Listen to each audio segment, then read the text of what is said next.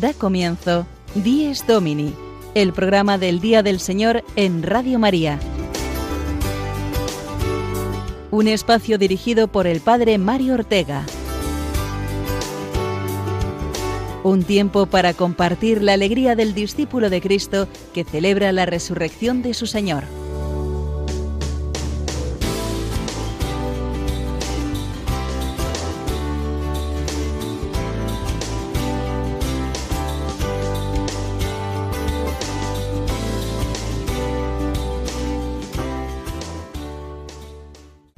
Buenos días amigos, bienvenidos a esta hora de la mañana a tu programa del Día del Señor, en que queremos alzar nuestros corazones, como se alzan nuestros cuerpos después del descanso, y llenarlos de la alegría del domingo, el sexto domingo de Pascua en el que hoy nos encontramos. Van pasando las semanas y nos acercamos ya a la recta final de la Pascua, ya que el domingo que viene será la ascensión del Señor y el siguiente Pentecostés. Fijaos que estamos viviendo esta Pascua entre la esperanza y el temor, al ir saliendo de nuestros hogares, preocupados lógicamente de ver si va a haber o no nuevos repuntes y si va a llegar pronto la llamada nueva normalidad. Nadie sabe bien lo que pasará.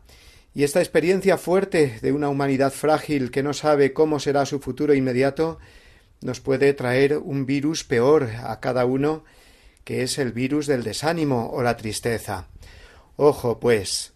Ponte la mascarilla contra ese virus escuchando Radio María y dejándote contagiar, en cambio, de la esperanza que nos trae hoy la palabra de Dios, que es la vacuna infalible para no contagiarse del miedo y del pesimismo.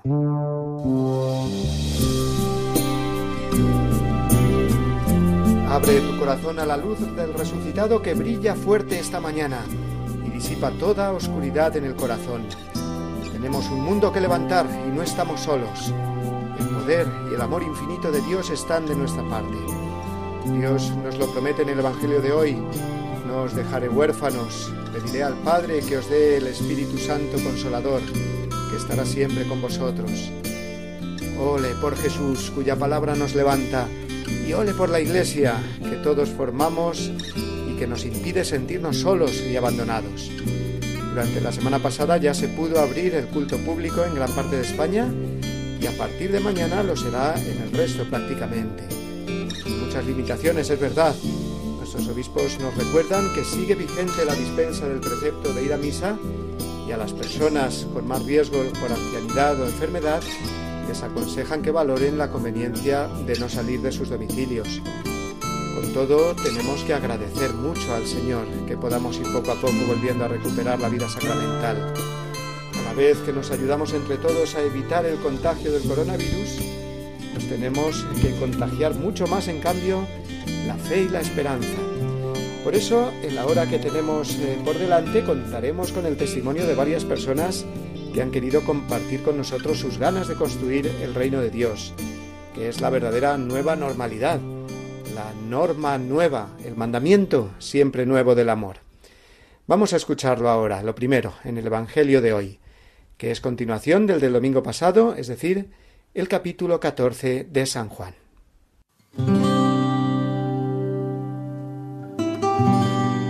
En aquel tiempo dijo Jesús a sus discípulos, Si me amáis, guardaréis mis mandamientos, y yo le pediré al Padre que os dé otro paráclito que esté siempre con vosotros el Espíritu de la verdad. El mundo no puede recibirlo porque no lo ve ni lo conoce.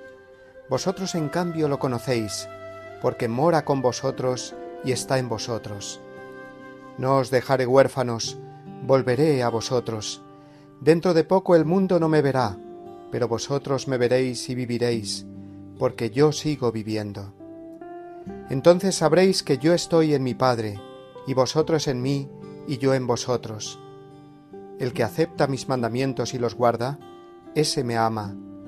Y el que me ama será amado por mi Padre, y yo también lo amaré y me manifestaré a él.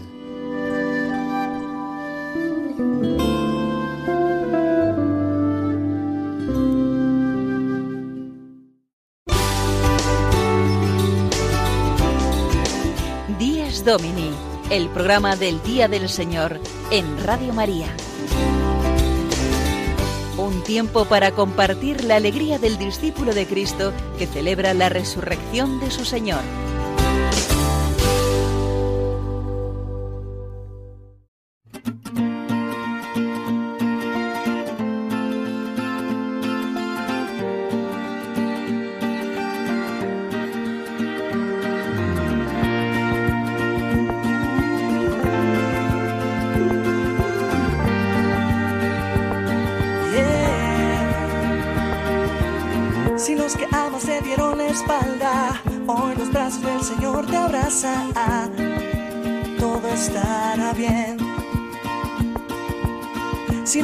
Para pagar la casa, el dueño del oro y la plata, todo estará bien. Solo tienes que confiar en él. Pronto el sol saldrá otra vez y tú volverás a nacer. todo estará bien, todo estará bien. Soledad me acompaña la fe. Todo estará bien, todo estará bien. En mi enfermedad, si yo estoy con él. Todo estará bien. Os propongo esta canción como himno de este día y lo hago no como el que te dice arréglate con una cancioncita o eso de canta y no llores, sino porque creo que responde a lo que Jesús hoy nos comunica en el Evangelio que acabamos de escuchar. No os dejaré huérfanos, pediré al Padre que os dé otro paráclito que esté siempre con vosotros, el Espíritu de la verdad. Es como si dijera todo estará bien, solo tienes que creer, como repite esta canción. Aunque estemos eh, todos sumidos en una situación muy difícil y amenazados por el temor de la pandemia y de las consecuencias que trae, los cristianos fundamos nuestra esperanza en las palabras de Jesús y por lo tanto no nos dejamos vencer por el desánimo. Somos portadores de esperanza ante un mundo que no conoce esta esperanza. Lo dice también Jesús en el Evangelio. El mundo no ve ni conoce al Espíritu de la verdad. En cambio vosotros lo conocéis porque mora con vosotros y está con vosotros. Tenemos, pues, que contagiar esperanza. Esa es siempre nuestra misión como cristianos, pero ahora con más urgencia aún, porque esa presencia del Espíritu Santo en cada discípulo de Cristo nos mueve a salir de nosotros mismos, al encuentro de tantas personas que lo necesitan.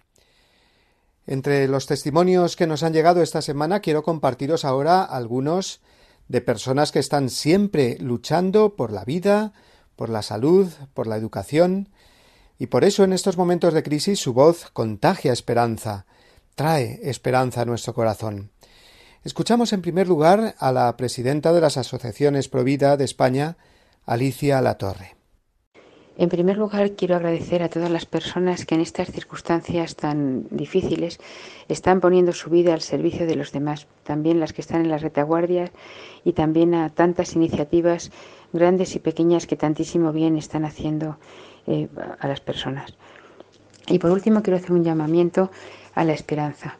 Las cosas están muy mal, desde luego no estamos en las nubes, pero no podemos ser esas personas que están todo el día pasando WhatsApp horribles y lamentándonos de lo mal que está todo y lo peor que se va a poner, sino que veamos qué podemos hacer nosotros, alegrarnos de lo bueno y también eh, empezar en primera persona qué puedo cambiar en mi vida, qué he hecho mal. Es el momento de reflexionar, de rezar más, de pedir perdón, de querer mucho más a los demás cercanos y lejanos, a ver qué es lo que podemos hacer. Desde luego sabemos que esta batalla no es fácil, pero también eh, sabemos de la fuerza transformadora de la verdad y del bien y que además eh, somos artífices de la historia, pero no cuando pase esta crisis, sino desde ya, desde este momento. Por tanto, animo pues eh, a seguir adelante y desde luego si somos creyentes sabemos que no estamos solos y que al final el bien vencerá.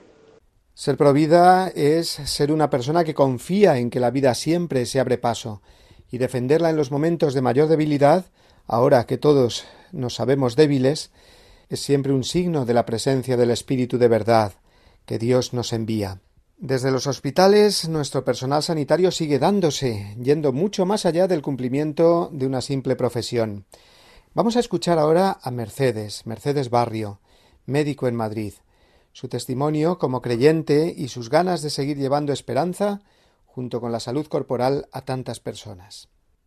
Pues creo que en estos momentos, a pesar de todas las dificultades, de todos los sufrimientos, la, enfermedad, pues que nos está tocando vivir, eh, yo como médico, pues acompañando a, a personas que han perdido familiares, pacientes que se han puesto malos de una forma muy brusca, muy aguda, sin esperarlo, pues todo ese sufrimiento creo que a mí me ayuda y me ha ayudado vivirlo a, la luz de la fe, de la esperanza y del amor de Dios mm, y darnos cuenta de que el Señor es la roca verdadera, ¿no? Y, eso es lo que me, me ayuda a levantarme todos los días para poder dar a los demás esa esperanza de que en Cristo no morimos y en Cristo podemos vivir eternamente y poder ser testigo de ese amor que Dios nos tiene a nosotros, ¿no? Poder expresar a los demás que no están abandonados, que no están solos. Y creo que ese es el momento de ahora, ¿no? El momento de la esperanza, de poder mirar para adelante, saber que tenemos un faro que no se apaga nunca y que como cristianos es lo que mejor podemos dar a, nuestros a nuestros familiares, a nuestros conocidos, a nuestros pacientes, a nuestros amigos, que ni un virus, ni la muerte, nada nos puede separar del amor de, de Cristo. Y no podemos olvidar la experiencia vivida estos meses y el trabajo denodado de tantos profesionales de la educación. Pensemos en los profesores de religión y en el valor añadido ahora de esta asignatura para ayudar a niños y jóvenes a leer con un sentido cristiano esperanzador todo lo que estamos pasando. Escuchamos a Davinia López, que es profesora de religión de alumnos de la ESO y bachillerato en dos institutos públicos de Madrid. Buenos días, me llamo Davinia López y soy profesora de religión en un instituto público en Madrid. Y querría destacar, sí, tres gotas de esperanza en este mar de incertidumbre y dificultades en las que hemos vivido en estos dos meses en el mundo educativo. Como profesora de religión en estos dos meses, en primer lugar, quiero destacar que mi relación se ha visto enriquecida. He podido acercarme mucho más a mis alumnos y estar en situaciones que, han generado mm, dificultades para ellos. Incluso me he enterado de que algunos, pues, en su familia han pasado la enfermedad y el acercarme a ellos y que ellos me lo pudieran manifestar por los distintos medios, a veces el correo, una llamada, creo que ha sido algo muy gratificante. En segundo lugar, Quiero destacar también el desarrollo de la creatividad. Por un lado, he tenido que pensar tareas que, que valieran no solo para la nota, sino que además les ayudaran ¿no? como personas en esta situación, incluso con la colaboración de la familia. Como ejemplo puedo poner que, que les pedí escenificar un cuadro con los miembros de la familia que estuvieran en casa, hacerse una foto y enviármela y con eso poder sacar buena nota esa semana. Eh, ha habido agradecimiento por parte de alumnos y de algunos padres por la tarea. En tercer lugar, otra gota de esperanza y, cosa en la que he salido enriquecida, creo que ha sido que en estos dos meses he podido revalorizar mi vocación docente y darme cuenta del gozo que es mm, poder enseñar o acercar al joven aquello que le ayude a ser y a vivir mejor, cuando me levantaba de la silla sentí un gozo interior que me hacía decir, eso es, aunque sea a través de una pantalla, pero has estado educando, ¿no? O enseñando o haciendo crecer a estos jóvenes. Todo estará bien, en mi soledad me acompaña la fe. Todo estará bien, todo estará bien estoy con Él, todo estará bien, estará bien. Solo tienes que confiar en Él, pronto el sol saldrá. otra vez tu propósito encontrarás tú vas a ver, vas a ver.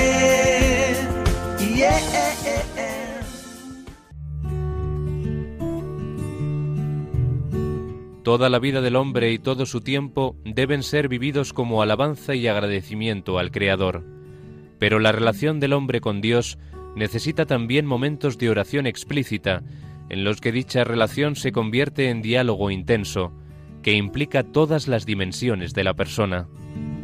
El Día del Señor es, por excelencia, el día de esta relación, en la que el hombre eleva a Dios su canto, haciéndose voz de toda la creación. De la exhortación Dies Domini de San Juan Pablo II.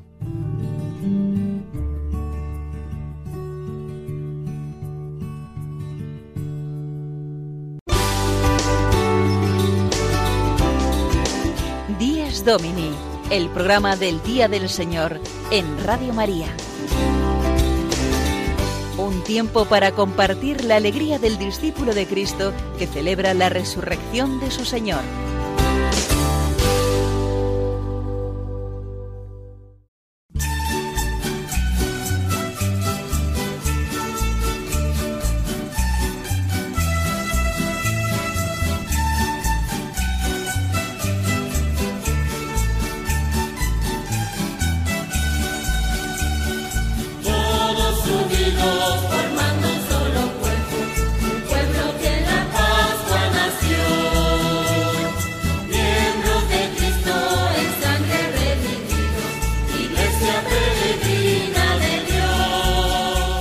Somos la Iglesia peregrina de Dios que camina en medio del mundo con la mirada puesta en Jesucristo resucitado. Y de ahí nace nuestra esperanza. En esta urgente misión que tenemos ahora los cristianos de contagiar fe y esperanza, no podemos ir por libre, pensando que simplemente se trata de comunicar eh, buen ánimo. Llevamos en nuestro corazón un tesoro, que es el que nos anima a nosotros y nos da vida, la fe de la Iglesia. Y con la Iglesia vamos, siendo miembros vivos de ella. No estamos solos en la labor de sembrar el Evangelio para levantar el mundo. Es una labor de equipo, de familia. La unión hace la fuerza y por eso Dios nos ha salvado formando con nosotros la Iglesia, siendo Jesús la cabeza y el Espíritu Santo el motor que la anima, como hemos escuchado en el Evangelio.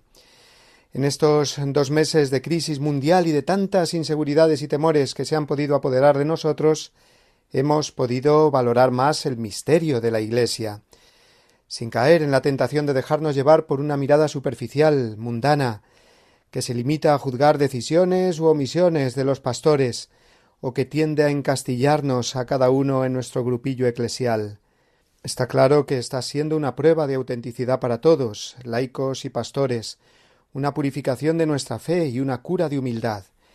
Y lo primero y fundamental en la familia de la Iglesia es tratarnos todos con caridad, si queremos conservar la esperanza y transmitirla a un mundo muy confundido y desanimado ahora mismo.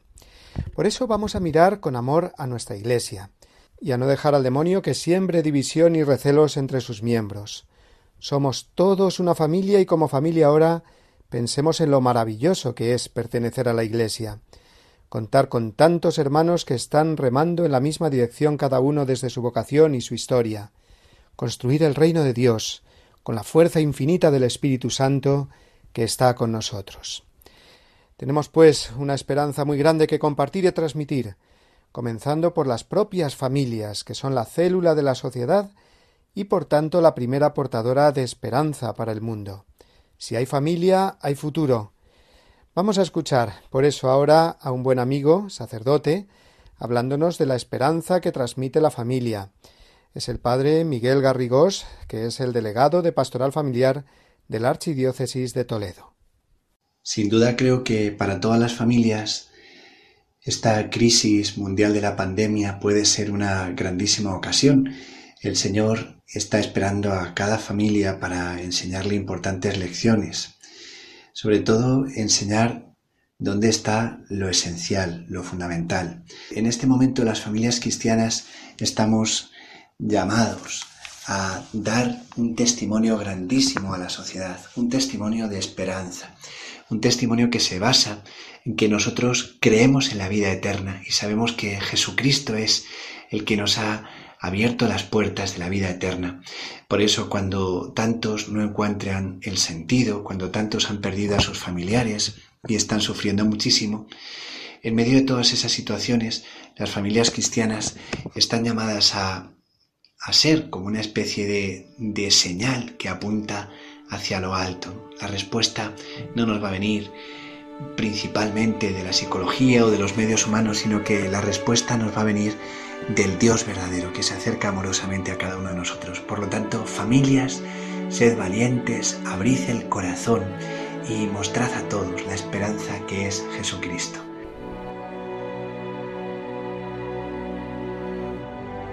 Solo sintiéndonos familia con toda la Iglesia podremos recibir el Espíritu de la verdad que nos llena de esperanza, como en Pentecostés, cuya solemnidad celebraremos dentro de dos domingos. Y con esa esperanza sentirnos orgullosos de tener a tantos hermanos nuestros, miembros de nuestra Iglesia, que están siendo luz en medio de esta oscuridad y crisis mundial. ¿Quién está dando la cara ahora por los más necesitados? por los que nadie se acuerda porque cada uno está pensando en sí mismo? ¿Quién se acuerda, por ejemplo, de los presos, sino aquellos que siguen escuchando la voz de Jesús que dice, estuve en la cárcel y vinisteis a verme? Esta mañana contamos también con el testimonio de Alfonso Vargas, que es laico de la diócesis de Getafe y voluntario de la pastoral penitenciaria eh, a través de una asociación llamada Entre Pinto y Valdemoro, que se encuentra en la localidad madrileña de Casarrubuelos. Le he pedido a Alfonso que nos cuente el trabajo que realizan para llevar la esperanza a los encarcelados en estos meses de mayor reclusión aún para ellos. Mi nombre es Alfonso Vargas, eh, soy voluntario de pastoral penitenciaria en la diócesis de Getafe y nuestra asociación se llama Entre Pinto y Valdemoro, EPIP, y está en Casarrubuelos. Es una casa de acogida para las personas que salen de permisos, no tienen dónde ir y bueno, les, les damos cobijo eh, y estancia para cuando salen en libertades totales puedan estar hasta que reestructuren su vida nuevamente. Es muy difícil llevar esperanza a las personas que están privadas de libertad y que en estos tiempos de confinamiento eh, les ha hecho que el confinamiento o la prisión sea doble los responsables de pastoral penitenciaria eh, hemos puesto en contacto con personas que trabajan en la administración penitenciaria y hemos eh, creado un correo, una cuenta de correo, mediante la cual eh, todas las cartas que cada día se han recibido las hacemos llegar a la prisión. Eso les da una enorme esperanza, una enorme ilusión y una carta en la prisión es un tesoro, porque es la única forma que han tenido y tienen de comunicarse con el exterior. Y esto les daba ilusión y les eh, está manteniendo eh, la moral alta. Eh, afortunadamente hay personas que están colaborando, nos llegan cartas desde todos los lados y todas ellas son de esperanza, de alegría, de fortaleza. Ellos a cambio lo que han hecho es que en lugar de contestar a esas cartas, puesto que no pueden, sí que han escrito cartas a las personas que están hospitalizadas y por lo tanto se ha creado una cadena de solidaridad preciosa, mm, de hermanamiento y es una cadena de esperanza para todos. Confiemos en la Santísima Virgen que eh, Nuestra Señora de la Merced, patrona de las personas privadas de libertad, eh, rompa las cadenas tanto de ellos como las nuestras internas, que a veces son las más peligrosas. Porque lo grave no es estar encerrado en cuatro muros, lo grave es tener cadenas en el corazón que aprietan y aprieten el alma.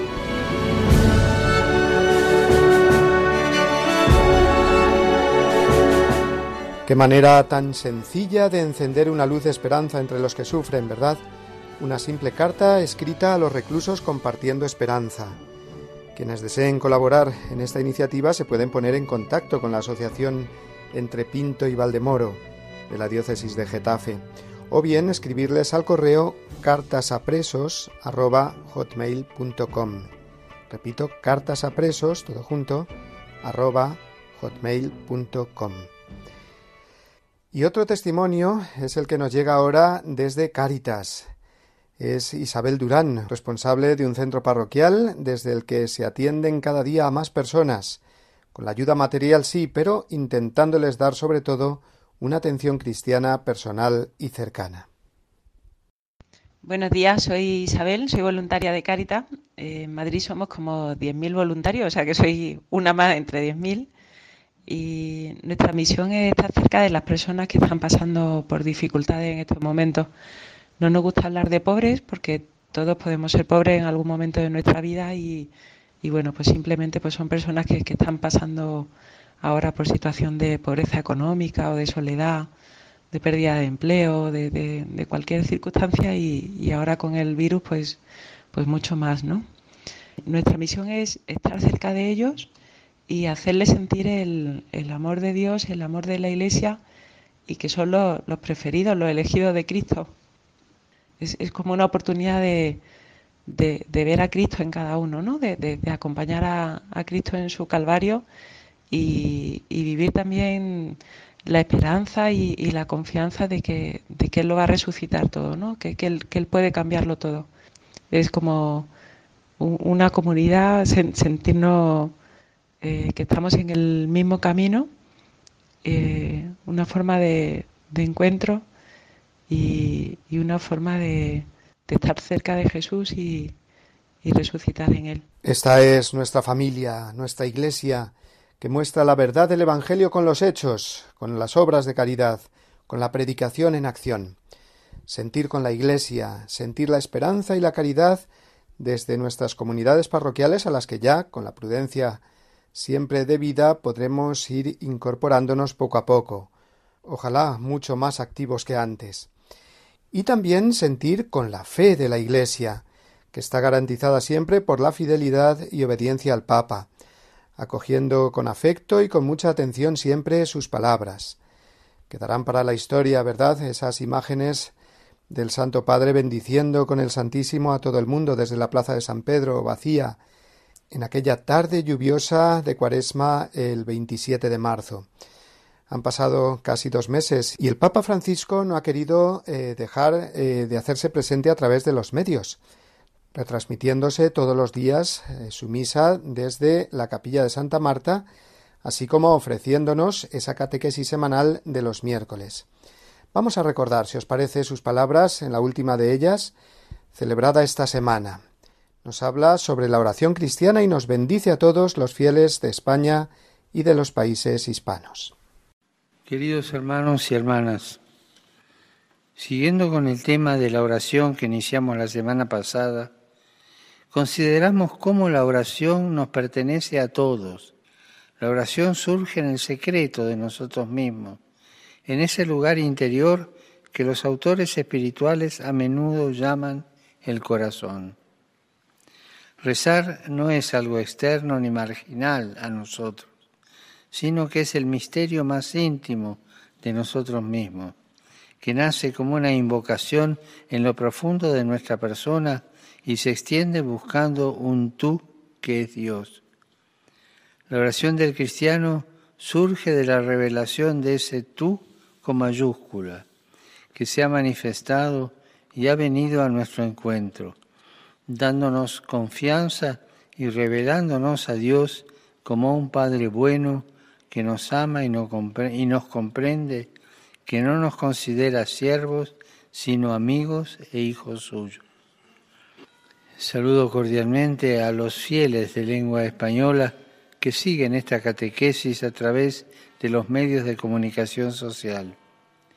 Los animo a entablar esa relación filial de amistad y confianza con el Señor, pidiéndole lo que necesitan para su vida y de manera particular por aquellos que están a nuestro lado y sabemos que están necesitados para que Dios como Padre bueno haga brillar su rostro sobre ellos y les conceda la paz.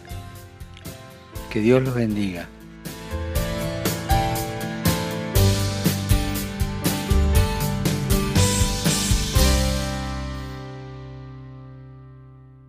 Por último, y para cerrar esta parte del programa en que hemos hablado de la esperanza que vivimos como miembros de la Iglesia, no puedo no referirme un domingo más a la labor tan preciosa que está realizando Radio María durante estos meses. Nuestra emisora se ha convertido en esa presencia amiga en hospitales y casas, rezando contigo, acompañándote día y noche, manteniendo viva la llama de la fe. Radio María contagia también y cómo la esperanza. Nuestra emisora sostiene nuestra fe y nosotros hemos de sostener nuestra emisora con nuestra colaboración, ya que, como sabéis, solo se mantiene con los donativos de los oyentes. No hay publicidad ni otros ingresos, como en otras radios, y por ello vamos a escuchar ahora al padre Luis Fernando de Prada, director de esta casa, presentándonos la campaña de este mes de mayo. En estos días de emergencia sanitaria y social, en que muchas actividades se han detenido, Radio María no ha interrumpido su presencia en las ondas, pues tenemos la misión de acompañar a los hermanos, muy especialmente en estos momentos difíciles. Por ello, a pesar de nuestro reducido personal y la escasez de recursos, estamos haciendo un gran esfuerzo para mantener nuestra programación e incluso potenciarla en algunos aspectos. Por ello, os pedimos más que nunca oraciones por el personal y voluntarios de Radio María, para que la Virgen proteja a su radio y ésta pueda seguir alimentando la oración y esperanza de tantas personas que lo necesitan. Por otro lado, comprendemos perfectamente que en estos momentos de crisis muchas personas no pueden aportar la colaboración económica que les gustaría. Y sin embargo, Radio María, que no tiene más ingresos que los donativos de sus oyentes, sigue precisando ese apoyo para España y para ayudar a otras Radio María más necesitadas de países pobres.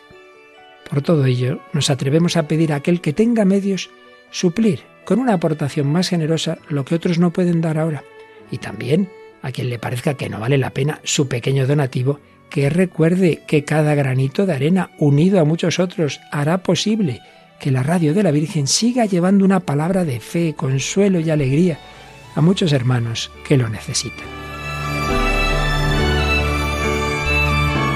Puedes informarte de cómo colaborar llamando al 91 822 8010 o entrando en nuestra página web radiomaria.es. Radio María, una voz de esperanza en el mundo.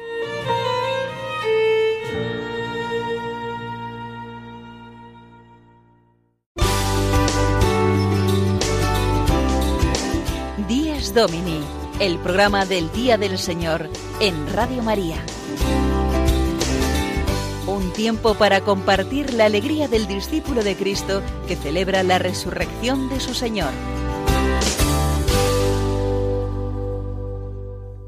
Junto con el no poder comulgar sacramentalmente por el confinamiento, el otro gran sacramento que echamos en falta es sin duda la confesión, tanto si la recibíamos frecuentemente como si no, porque unos y otros seguramente hemos experimentado que somos más frágiles y pecadores de lo que pensábamos, y lo hemos descubierto estando en casa. Me viene a la cabeza esa frase que suelen repetir algunas personas mayores, a las que se les lleva la comunión y se les ofrece de paso confesar, si no salgo de casa, ¿qué pecados puedo tener? te dicen muchas veces.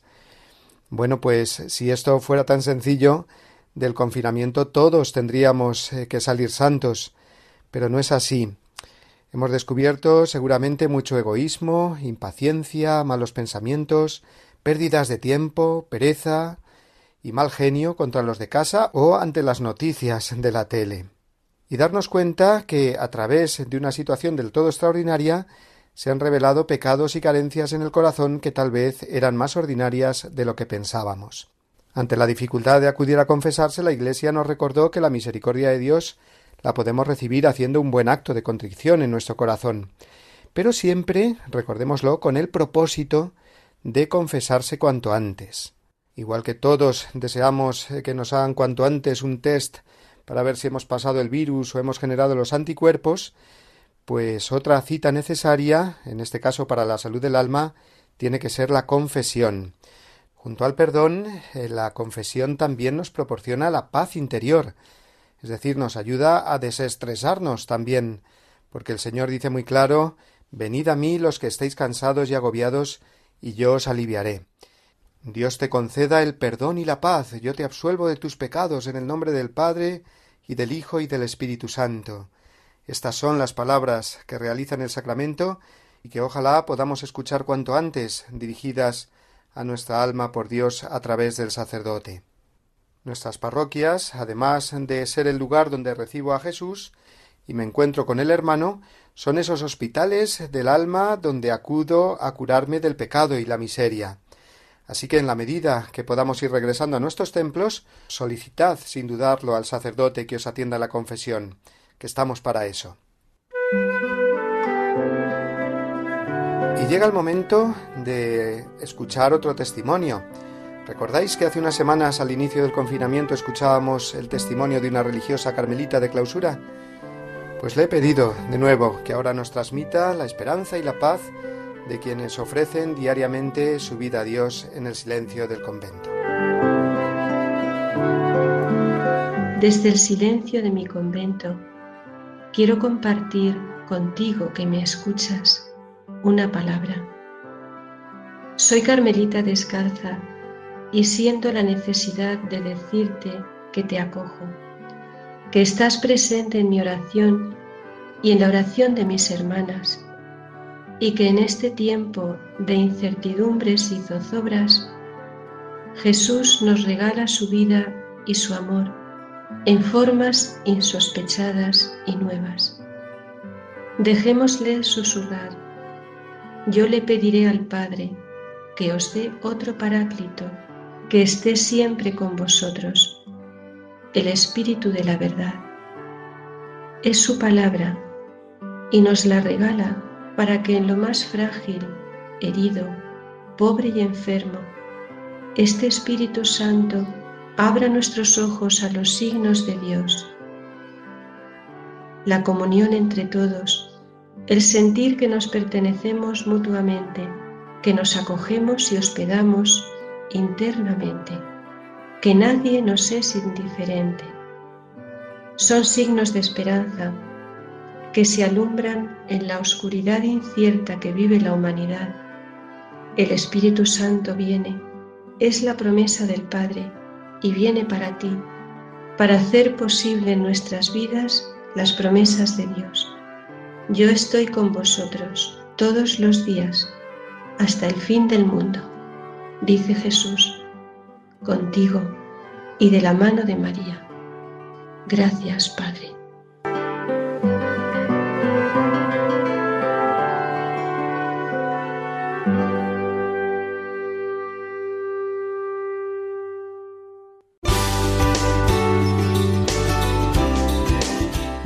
Domini, el programa del Día del Señor en Radio María. Un tiempo para compartir la alegría del discípulo de Cristo que celebra la resurrección de su Señor.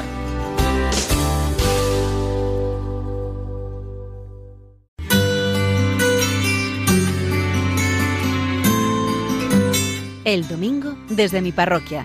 Una reflexión a cargo del Padre Julio Rodrigo.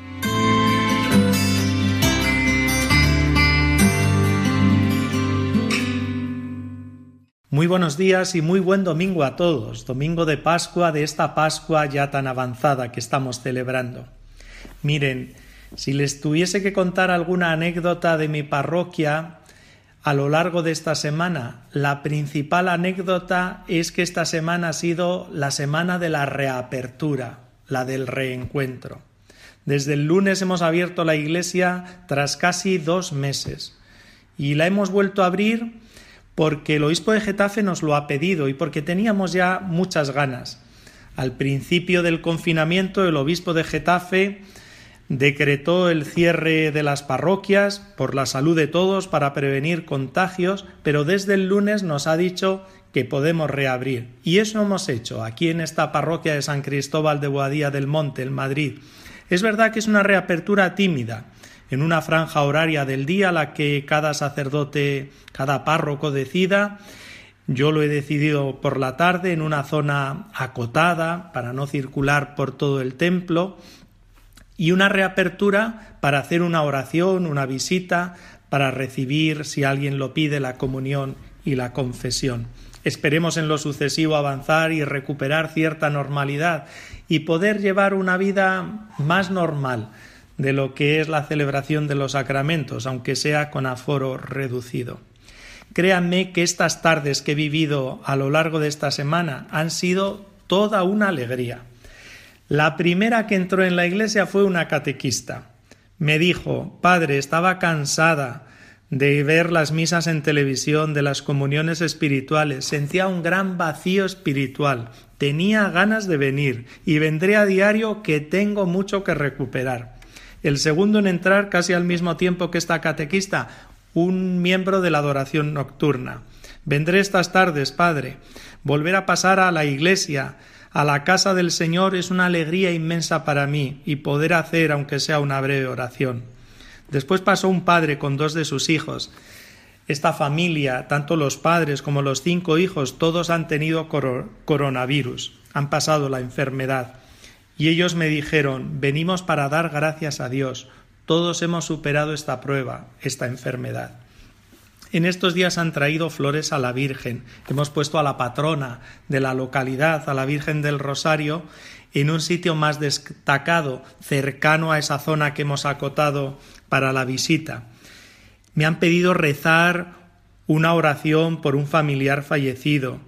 Hemos recibido la visita del alcalde, que ha querido venir para orar también, y hemos orado junto con él por los difuntos y los enfermos. Me han pedido también un funeral para más adelante, cuando se pueda, por un señor que falleció también por la enfermedad de este virus, del coronavirus. La gente se ha volcado, han traído geles, mascarillas, donativos, en fin, que están siendo unos días muy emocionantes, también para mí, porque nos volvemos a ver en la casa del Señor, volvemos a hacer vida de familia, volvemos a sentirnos familia y volvemos a sentirnos miembros de esa gran familia de los hijos de Dios. En realidad, cuando leía hoy el Evangelio, pensaba que esto es lo que de alguna forma nos dice hoy la palabra de Dios. Dice que el Espíritu vive con nosotros y está con nosotros. Y lo he podido sentir en estos días. El Espíritu estaba presente, nos reencontrábamos, nos sentíamos alegres, nadie ha perdido la fe, al contrario, se ve que ha salido reforzada de esta prueba que estamos viviendo. Muy bien, les deseo que disfruten de este domingo de Pascua y hasta la próxima semana.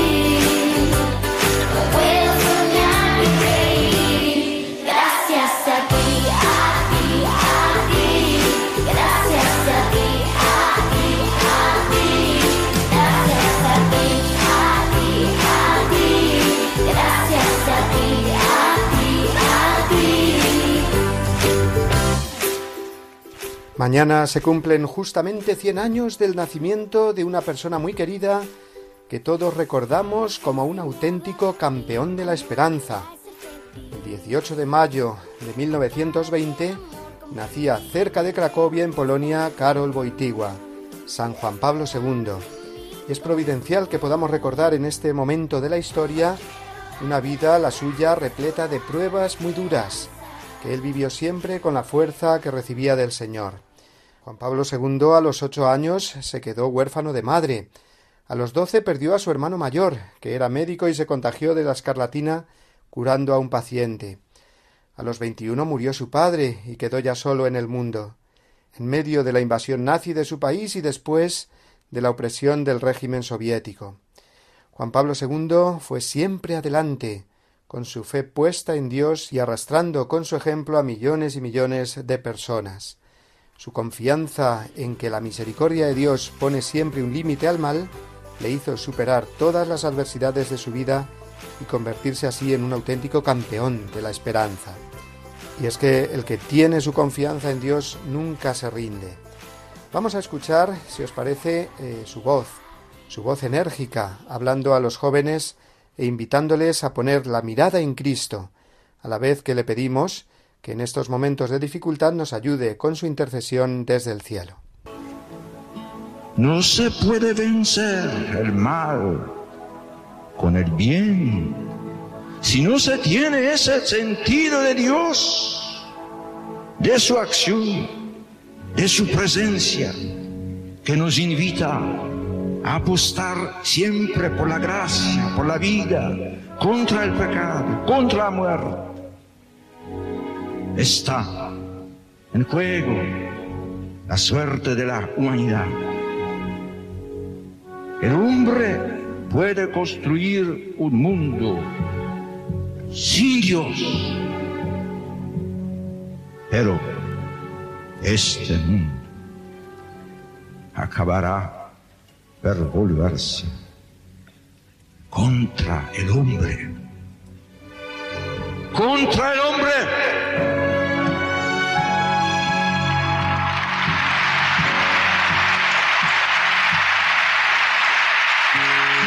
Si penetráis en vuestro interior, descubriréis sin duda defectos, anhelos de bien no satisfechos, pecados, pero igualmente veréis que duermen en vuestra intimidad fuerzas no actuadas, virtudes no suficientemente ejercitadas, capacidades de reacción no agotadas. ¿Cuántas energías hay como escondidas en el alma de un joven, de una joven? ¿Cuántas aspiraciones justas y profundos anhelos que es necesario despertar, sacar a la luz? Energías y valores que muchas veces los comportamientos y presiones que vienen de la secularización asfixian y que solo pueden despertar en la experiencia de fe, experiencia de Cristo vivo, Cristo resucitado. No tengáis miedo de mirarlo a Él. Mirad al Señor. ¿Qué veis? ¿Es solo un hombre sabio? No. Es más de eso. ¿Qué es? ¿Es un profeta? Sí.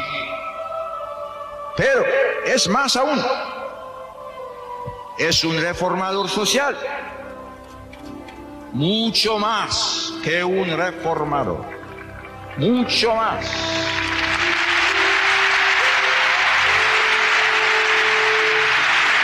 Mucho más. Mirad al Señor con ojos atentos y descubriréis en Él el rostro mismo de Dios. Jesús es la palabra que Dios tenía que decir al mundo. Es Dios mismo que ha venido a compartir nuestra existencia, cada una.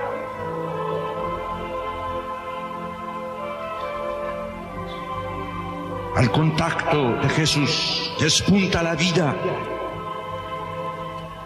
Lejos de Él solo hay oscuridad y muerte. Vosotros tenéis sed de vida, de vida, ¿cuál? De vida eterna, de vida eterna.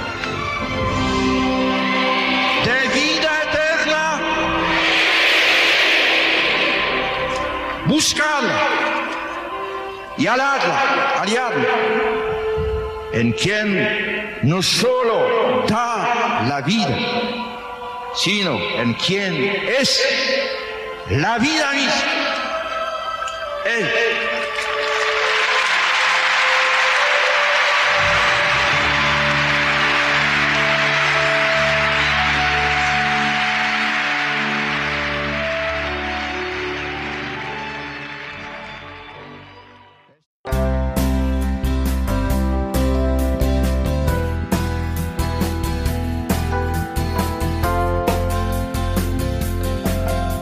Cómo enardece en el corazón, ¿verdad?, estas palabras enérgicas de Juan Pablo II, cuyo centenario del nacimiento celebramos mañana, y que han servido como colofón de un programa que hemos dedicado a subrayar eh, que tenemos que ser testigos de la esperanza, sostenidos por esa palabra de Jesús hoy en el Evangelio que nos dice, no os dejaré huérfanos, enviaré desde el Padre el Espíritu Santo. Hacia ese final de la Pascua, hacia ese día de Pentecostés, nos encaminamos, será dentro de dos semanas, pasando antes, el domingo que viene, como sabemos, por el gran misterio, la solemnidad de la ascensión del Señor. Para alentarnos en ese camino de esperanza que tenemos que sembrar en el mundo, sin dejarnos contagiar por el pesimismo, sino contagiando nosotros toda la fuerza que nos da nuestra fe, Hemos contado hoy con muchos testimonios, el de Alicia Latorre, presidenta de las asociaciones Provida, Mercedes Barrio, médico, Davinia López, profesora de religión, Alfonso Vargas, voluntario de Pastoral Penitencia, el padre Miguel Garrigós, delegado de familia de la Archidiócesis de Toledo, Isabel Durán, voluntaria de Cáritas, y el testimonio también de la madre Carmelita Descalza que desde el anonimato y el silencio de su convento nos anima a caminar con esperanza. Como no, también nuestro agradecimiento, como todas las semanas, al Padre Julio Rodrigo, con su anécdota parroquial. Con todos ellos y deseando que paséis una muy feliz semana, os emplazo hasta el domingo que viene, con el deseo de que este tiempo de progresiva incorporación ya al culto público y a nuestras parroquias sea un tiempo de auténtica bendición. Para ello, recibid un abrazo muy grande de todos los que hacemos este programa y la bendición enorme que os envío de todo corazón. Hasta la semana que viene, si Dios quiere.